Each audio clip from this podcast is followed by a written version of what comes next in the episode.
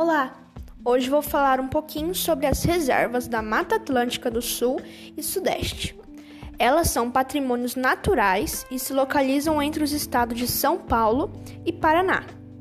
E elas também constituem uma união de florestas úmidas tropicais e subtropicais, florestas secas tropicais, florestas tropicais, savanas e floresta de mangue, que se estende ao longo da ao longo da costa atlântica do Brasil e até mesmo no Paraguai e na província de Misiones, na Argentina.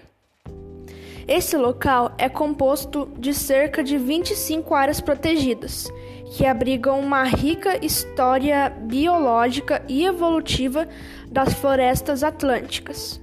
A área possui uma riqueza de recursos naturais que vão desde as montanhas cobertas de florestas densas, pântanos, áreas costeiras com ilhas isoladas, dunas e muitas, e muitas coisas mais que são conjugados para imprimir a este lugar de grande beleza cênica.